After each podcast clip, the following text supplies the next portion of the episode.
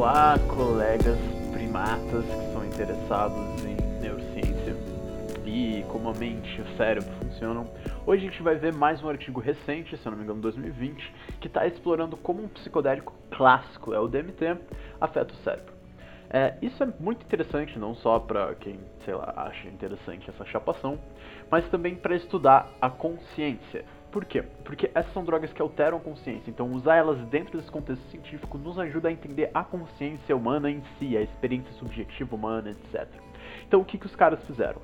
Eles injetaram esse DMT ou um placebo, a gente vai falar do controle placebo também, pra, né, pra ter certeza que as pessoas não estavam achando que elas estavam passando por tudo aquilo, então eles controlaram ali, compararam as pessoas que foram injetadas com água, mas sem saber, e as pessoas que foram injetadas com a substância de verdade.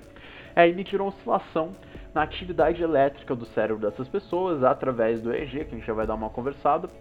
É, mas e, e, relacionaram isso com as percepções subjetivas dela, o que estava se passando, que elas é, relataram que elas estavam sentindo naquele momento de, durante essa experiência, né, é, de, de, um estado de consciência alterada e como que isso se relacionava com o que eles estavam vendo através do EEG, do eletrocefalograma, lá na ativação, né, é, cerebral, elétrica da pessoa. E é legal porque daí disso a gente vai conseguir abrir uma discussão sobre a consciência em si, sobre esses estados alterados de consciência. E também, sempre que a gente está falando do uso de psicodélicos, esse tipo de coisa, a gente está andando num chão, pisando em casca de ovos, digamos assim. E sempre nos ajuda é, voltar e pensar um pouco sobre o ceticismo dentro dessa aproximação científica, né? O que, que será que esse artigo está de fato comprovando ou não? Porque uma coisa que as pessoas gostam de fazer é pegar um artigo científico e assim pirarem em cima dele achando, ah não, então tá comprovado isso, isso, isso e aquilo, sendo que na verdade não. Né? Então é sempre é, nos até aos fatos, sabe? O pessoal gosta de interpretar errado artigo científico na internet afora e falar o que eles querem e fingir que foi algum artigo da neurociência que comprovou, sendo que não é bem assim. Mas então, é isso. É... Ah, antes de pular lá, eu gostaria de agradecer as pessoas que estão acompanhando isso, porque aparentemente, é, sei lá, umas 50 pessoas assim estão acompanhando os três episódios anteriores que eu lancei ao longo desses dois meses aí. É, eu vou tentar manter uma frequência mais legal agora de, de, postar os episódios, mas é que eu tava num período difícil, não tava, tava dando pra fazer isso por questão de mudança. Foco no mestrado, trabalho, etc. Mas então é isso. É, vamos lá para esse artigo.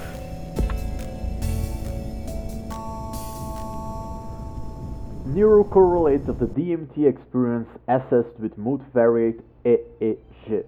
Ou correlatos neurais da experiência com DMT conforme medida com um eletroencefalograma EEG multivariado, por Timmerman e colegas, publicado em 2019, novembro de 2019. Quase acertei a data 2020, mas era quase 2020 que foi publicado. Então, sobre o que é esse artigo. Né? É um artigo publicado na Nature, né? um dos artigos mais, é, mais acessados pelo público daquele do ano onde ele foi lançado. É, então tá. So, sobre o que, que é, né? Vocês já sabem que eles injetaram então essas pessoas com DMT e que eles mediram a atividade cerebral e a experiência delas, o que elas relatavam, o que elas diziam estar sentindo da consciência dela, digamos assim, né? É, agora, vamos começar entendendo o que é o DMT. Então, o DMT é um psicodélico clássico, junto com LSD, ayahuasca e os cogumelos alucinógenos, que age em receptores de serotonina do cérebro. É, então são receptores específicos, quem sabe um dia eu faço um, sei lá, um episódio explicando melhor como eles funcionam tal. Mas o que eles fazem, eles basicamente imitam é, a serotonina. Eles são o que a gente chama de agonistas parciais. Então você tem um receptor de serotonina e eles têm um formato lá que eles encaixam quase igual à forma que a serotonina. Eles fazem um efeito é mais ou menos similar você ter muita serotonina no seu cérebro, interessante, né? É, só vou colocar aqui um parênteses aqui, que a serotonina está é, tá relacionada, é, uma baixa serotonina está relacionada com, com questões de depressão, ansiedade, toque, outras é, condições psiquiátricas, tanto que é, remédios que aumentam a quantidade de serotonina ali na, na, nas sinapses né, dos neurônios que usam serotonina ou que imitam a serotonina. Tem remédios que também são agonistas parciais, como os psicodélicos, é, que eles melhoram muitas vezes esses quadros depressivos. Né, os, o, tem várias classes de medicamentos que agem a partir disso. Por exemplo, é, cetralina, vários outros remédios comuns para ansiedade e depressão que tem esse efeito de aumentar a serotonina ali na, na, em sinapses específicas, tá? É, e é interessante que o DMT, agora voltando para a droga, é uma que, mesmo considerando, digamos, LSD, cogumelos, etc., causa uma experiência muito intensa. Em termos é, visuais, em termos de você ter uma experiência que desconecta, digamos, dessa realidade e que você literalmente é, vê um monte de coisa, ouve, se, sabe, é, você, em doses mais altas, então o que ele faz? Ele faz que você, bem dizer, perca o contato com a realidade física, que você é bem dizer, transportado para esse mundo dentro da sua cabeça que parece tão real quanto o mundo normal. E nele você pode ter diferentes visões, muitas pessoas com uma tendência mais mística ou religiosa têm uma experiência, relatam experiências místicas religiosas, ou pelo menos experiências estéticas onde você realmente vê né, é, diversas outras coisas. E dentro, inclusive, né, por causa disso, dos meios místicos, as pessoas compreendem essa experiência como um contato com um universo paralelo. De tão real que esse novo universo, digamos, é, é ou essa experiência que está acontecendo dentro da sua cabeça é, é né? Então ela cria realmente um, uma outra experiência desconectada do, do mundo, digamos, real, do mundo que os nossos sentidos estão ali, estão ali de fato sentindo. É, e daí essas pessoas que já têm essa tendência de meio místico, de religioso, inclusive é, coisas similares ao DMT, ou o DMT em si é usado para esse tipo de experiência, e as pessoas sentem que elas são realmente transportadas literalmente para esse universo paralelo, inclusive com seres é, sentientes, seres com uma consciência que conversam com elas. E muitas pessoas depois dessa experiência têm uma mudança até na percepção de realidade, do tipo, ah não, então existe esse universo paralelo, existem esses outros seres que a gente pode acessar tal. Pra vocês verem quão intensa é essa experiência e como que depois a gente acaba interpretando esse tipo de coisa, eu acho que isso é depois uma coisa que a gente pode discutir. Tá? É, então, essa, fechando agora essa questão da experiência subjetiva do, do DMT, é, por ser um negócio muito forte, que te, sabe, derruba da realidade por um, por um tempo é, relativamente curto, porém intenso, ele pode ser uma ferramenta muito boa para explorar de forma científica a consciência humana, né? então de ponto de vista científico vendo que o efeito subjetivo dessa droga é muito forte, né? A experiência que ela causa, a mudança de consciência que ela causa, ela tem um poder muito grande de alterar a consciência humana e é, ela é, tem um, um, efeito intenso, porém curto. Então ele dura uns poucos minutos, então ele é muito útil dentro do contexto de laboratório. Você não tem que ficar cuidando da pessoa ali por horas, você pode dar a dose, por exemplo, nesse artigo eles deram a dose e ficaram medindo com a pessoa por 20 minutos. Geralmente os efeitos mais intensos são uns 10 minutos, mais ou menos, tá? É, tá, mas o que, que é essa experiência com o DMT? Ela pode ser considerada parecida com a experiência subjetiva de estar num sonho, ou seja, a gente está interagindo com o mundo interno, né? Porque no sonho a gente está perdendo é, até certo ponto contato com o mundo externo, né? A gente não está tendo sentidos externos, mas a gente cria esse mundo interno e a gente interage com ele, né? No seu sonho você pode conversar com o elefante rosa que você está vendo, você pode, sei lá.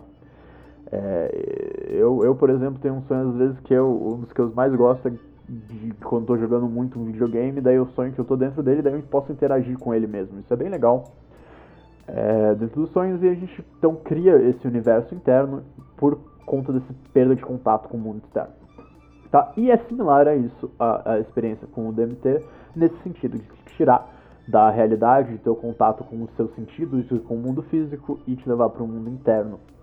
E tiveram outros estudos, então, que já mostraram que outros psicodélicos mudam a atividade elétrica normal do cérebro humano, né? E que eles têm é, efeitos em frequências específicas na oscilação da atividade elétrica do cérebro. Como que funciona isso? E daí eu já falo um pouquinho mais do EEG, que é como eles estão usando para medir, tá?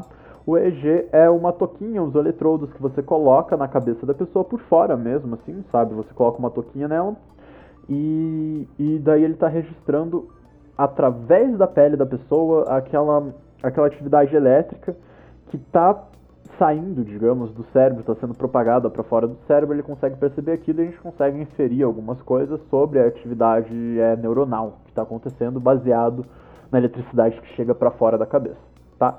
Por quê? Porque os neurônios se comunicam através de sinais elétricos e químicos. É, e esses sinais, mesmo sinais químicos, causam uma ativação elétrica. E quando vários grupos de neurônios estão é, numa posição específica dentro da cabeça da pessoa e disparando juntos, eles causam um potencial elétrico que você consegue medir fora da cabeça.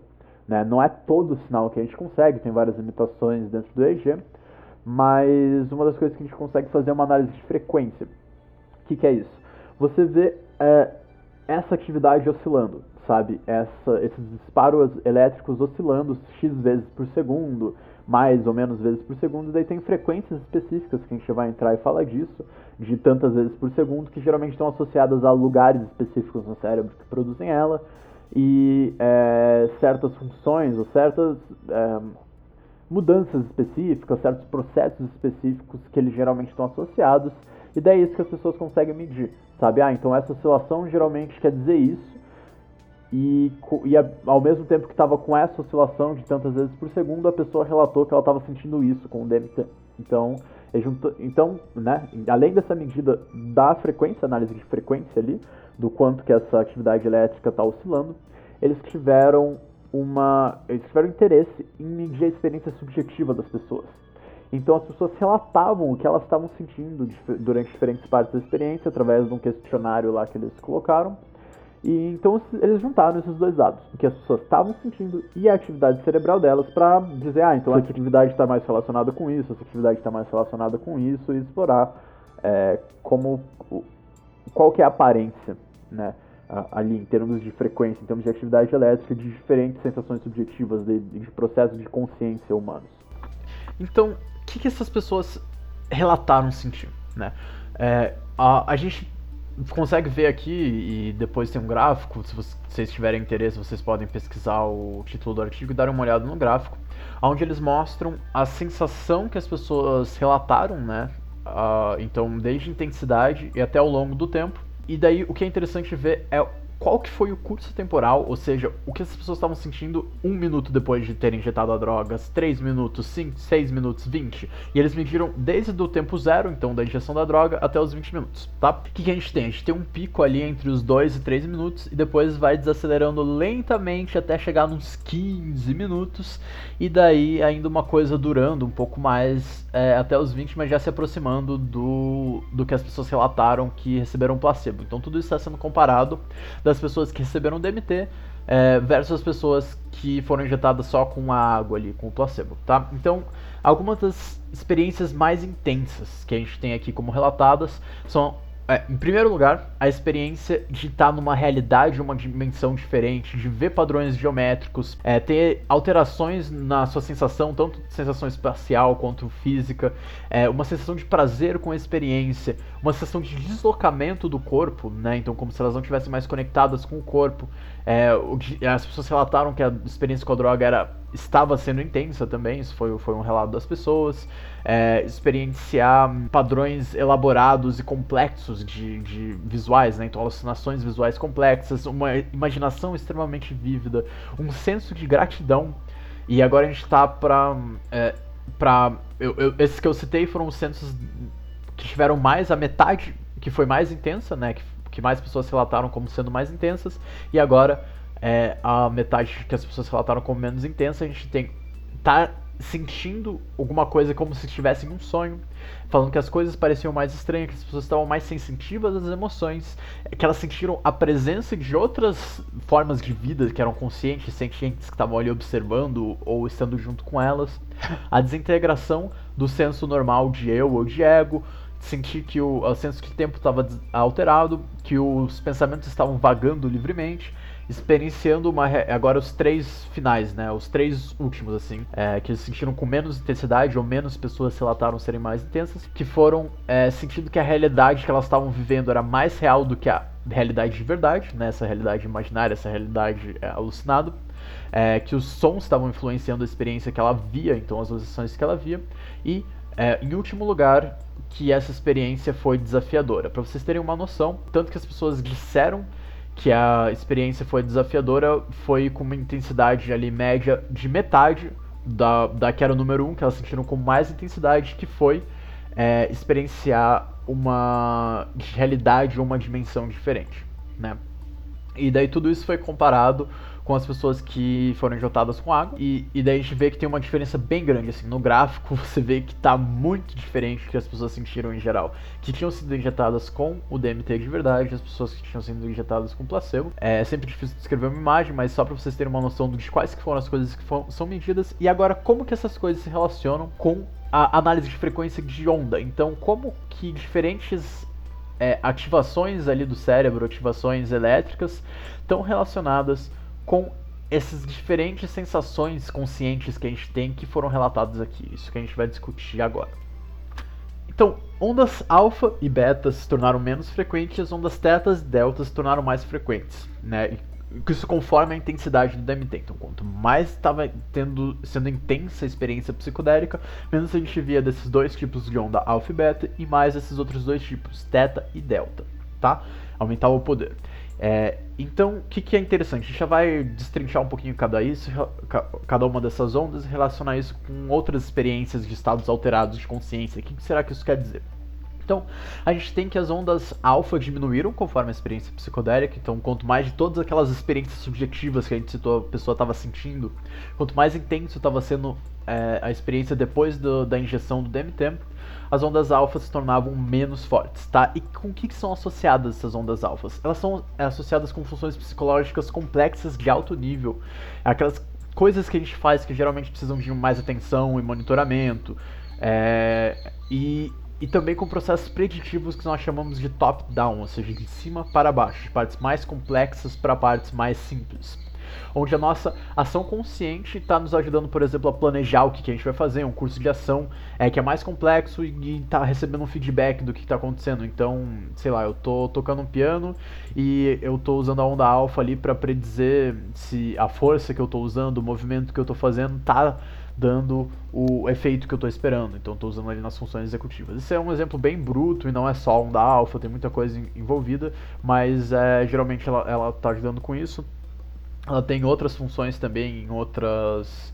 em diferentes é, processos, né? Por exemplo, na memória a gente tem muito a onda alfa como inibindo, como uma inibição, inibição cortical da área e tal. Mas nesse sentido, né, mais top-down, vamos pensar nela como essa ação consciente e mais de organização. Ou seja, a gente já vai voltar a falar um pouquinho mais dela. Né? E a gente já sabe, né, e dentro da literatura, outras pesquisas com psicodélicos, que há uma diminuição das ondas alfa. Então, diminuição da onda alfa já foi encontrada em outros estudos com psicodélicos, com psilocibina, com LSD. Tá? E essa diminuição dessa onda é associada com essas funções mais complexas de planejamento e execução da onda alfa, junto com o aumento das outras duas ondas que aumentaram, que foram a teta e a delta, pode é, ser uma explicação dessa sensação que a pessoa tem com o DMT de estar tá num mundo numa dimensão, numa realidade paralela, em outro contato com uma realidade diferente. Por quê? Porque as ondas teta e delta geralmente é, aumentam durante o sono, inclusive as ondas delta estão relacionadas com o estado de sono profundo que acontece logo antes do sono REM, que é onde a gente tem o sonho, e essas oscilações entre as ondas é, teta e delta que a gente tem principalmente no lobo temporal medial, uma parte do cérebro ali, é, são encontrados durante o sono REM. Então, durante o momento que a gente está tendo um sonho, a gente está tendo uma maior oscilação é, uma maior, o maior poder dessas ondas e uma oscilação que vai de teta para delta, enquanto a gente está tendo sonho. E essas mesmas ondas estavam relacionadas com visões e epifanias dentro de uma experiência psicodélica. Então isso que é interessante ver o quanto que isso é, na verdade, é parecido com um estado de sonho, com outro estado alterado de consciência. De novo, a gente estava fazendo essa relação subjetiva e agora a gente está vendo essa relação objetiva. Né? A gente viu que as pessoas descreveram é, estarem sentindo coisas parecidas com o que a gente sente no sonho. Inclusive, usei o sonho como um exemplo do que é, é a experiência com o DMT. E a gente vê que, ao nível de cérebro, também é extremamente similar. Então, seria experiência psicodélica só um sonho que você está mais consciente?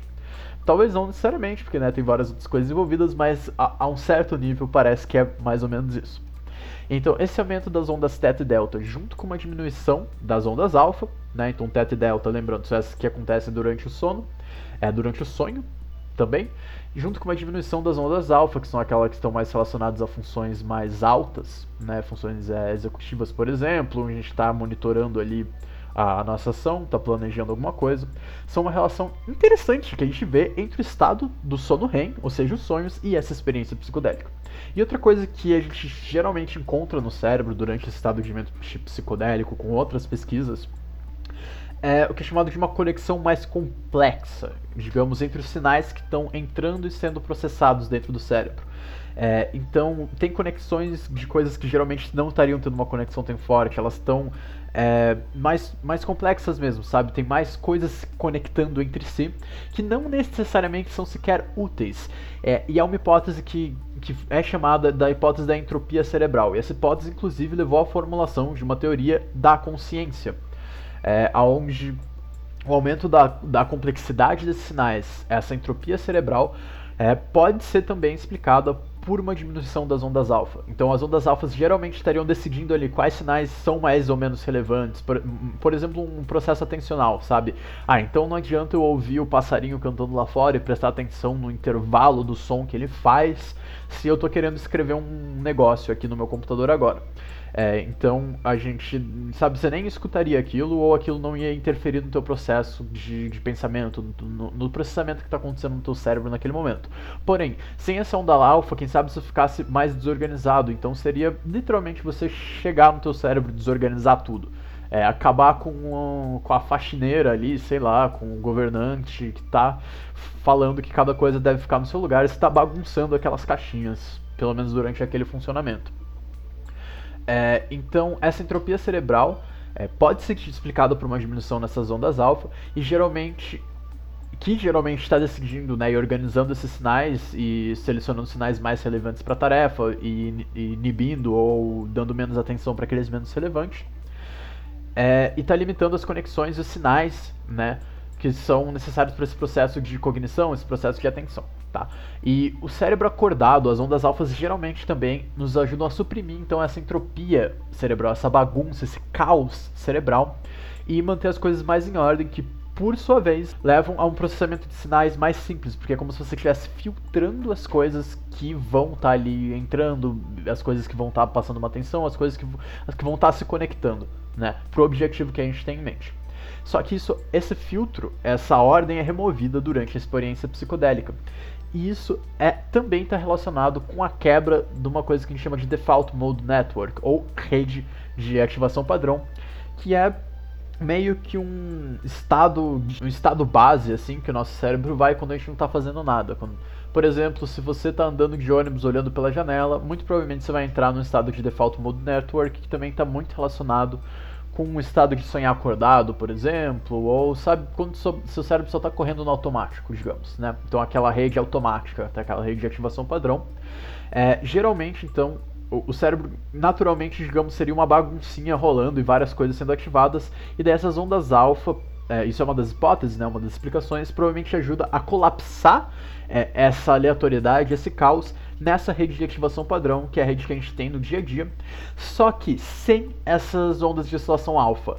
A gente não acontece é, essa, esse colapso, não acontece, não se restringe à rede de ativação padrão e a gente tem essa conexão mais caótica, essa conexão entrópica, que é, faz parte da experiência psicodélica, o que explica a experiência psicodélica, ou que acontece junto com a experiência psicodélica, a gente pode dizer. Né? É, e uma coisa que é interessante depois que eles trazem é, é, o quanto que esse artigo, esses resultados que eles tiveram, podem ter um resultado prático também, por exemplo, no tratamento de transtorno depressivo.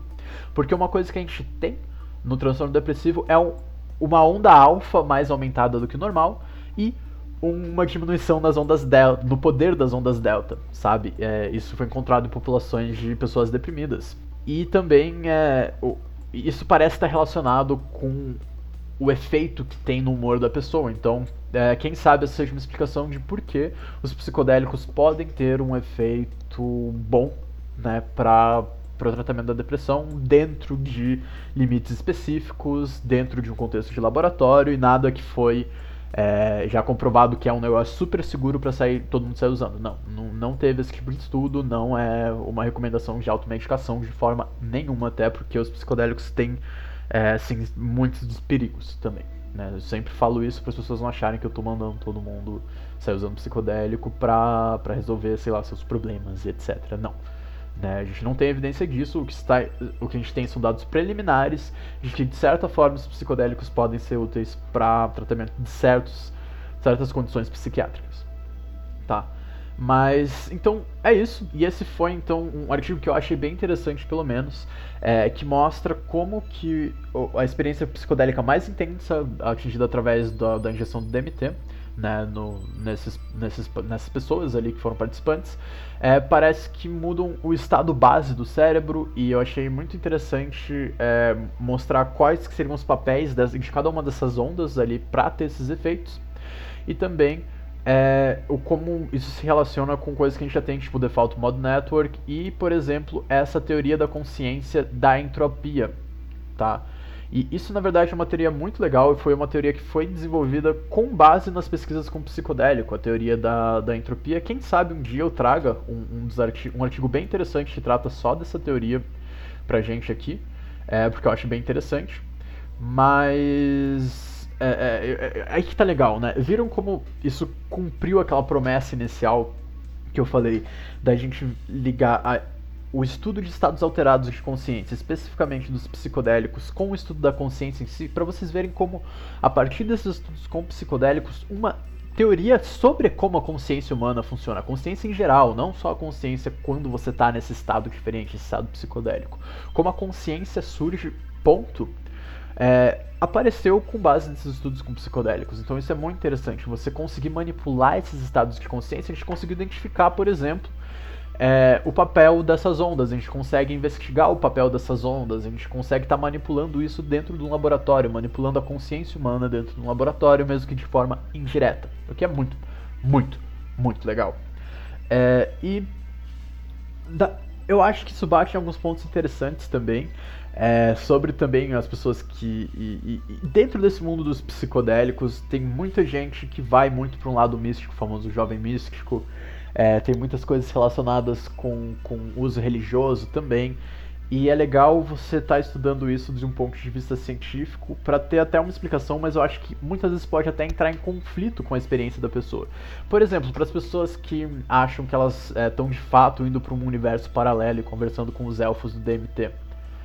E você mostra que talvez essa experiência não seja diferente de um sonho normal. É, o, o, que, o que se faz com isso, sabe? É, o, o que, que se tira de conclusão em relação a isso? Por que, por que, que você não fala que você está indo para uma dimensão paralela cada vez que você dorme, mas com a experiência psicodélica assim, necessariamente, sabe? Eu acho que são todas é, questões interessantes de ser levantadas, que agora a gente tem alguma é, possibilidade de responder maior, e a gente sabe que na maioria das pessoas, ou na população como geral, o uso dos psicodélicos costuma aumentar essa sensação de é, misticismo ou espiritualidade é, se relacionando com algo místico, né? É, e, e, também tem outros efeitos diferentes, muitos efeitos positivos aí de mudança. Isso a gente falou bastante na, no episódio dos cogumelos também, como, como que tinham mudanças de personalidade ali das pessoas. Inclusive, acho que essa da questão da espiritualidade foi uma delas. Mas tá, é, é, eu acho muito interessante ver como a gente está conseguindo né, pisar é, num campo científico com o um estudo dos psicodélicos e que o que eu acho muito interessante Vê como nada, nem, nenhum dos resultados aqui foi, ah não, então o DMT é a molécula do espírito, então o espírito e a consciência são explicados pelo DMT, então o DMT é a manifestação da consciência universal em fórmula de molécula. E, e por que, que eu tô falando esse tipo de coisa? Porque tem um pseudo documentário, pseudo científico, DMT, a molécula do espírito, não sei se essa é a tradução em português, é DMT, The Spirit Molecule, onde eles inventam um monte de pseudo dados, né, que não são verdade de ciência, é, para colocar o DMT como nossa molécula que explica a espiritualidade, blá blá blá blá blá blá, tá? É, e sendo que os artigos em si, vocês veem que esse artigo em nenhum momento falou nada disso, teve nenhuma especulação disso, é, tem sempre explicações, sabe, que não, não fogem do, do padrão científico aqui, é, mas muitas vezes as pessoas daí extrapolam isso sabe? Então, ah, então quer dizer que porque a gente consegue estudar a experiência, é, o que é a consciência através de uma experiência psicodélica, através da injeção de DMT, quer dizer então que uh, os psicodélicos são responsáveis pela emergência da consciência humana, ou que eles são responsáveis por, é, sei lá, a espiritualidade e a vida e o espírito. Foi comprovado que, que esse é o espírito, não sei o que, não. Nada disso, né? Acho que foi, é, em nenhum momento se fala nada disso aqui. O que está se usando é uma substância que causa estados alterados de consciência, que são extremamente parecidos com um sonho, para é, estudar como a consciência funciona.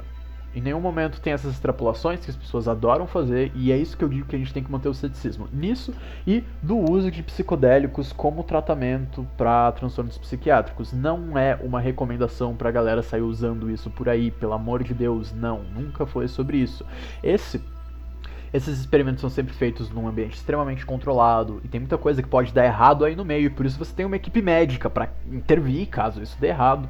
Em nenhum momento aqui tá é, se dizendo que, que isso então é, é para sair fazendo uso indiscriminado disso, fazendo uso recreativo disso e falar que você está se tratando, está se curando. Não, em nenhum momento isso está sendo dito, tá?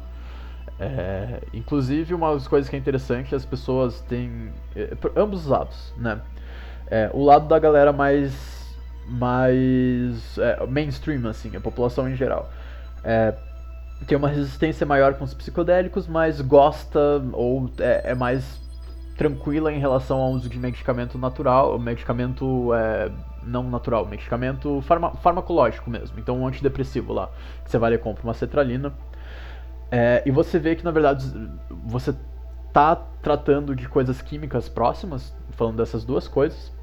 Então, é, inclusive tem classes de medicamentos que são agonistas parciais da, da serotonina, assim como os psicodélicos clássicos, né?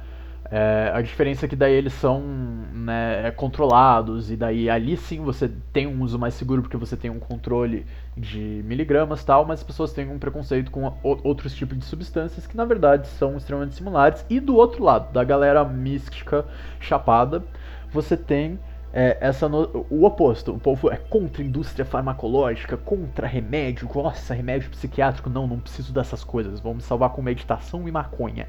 É, e o povo falando isso.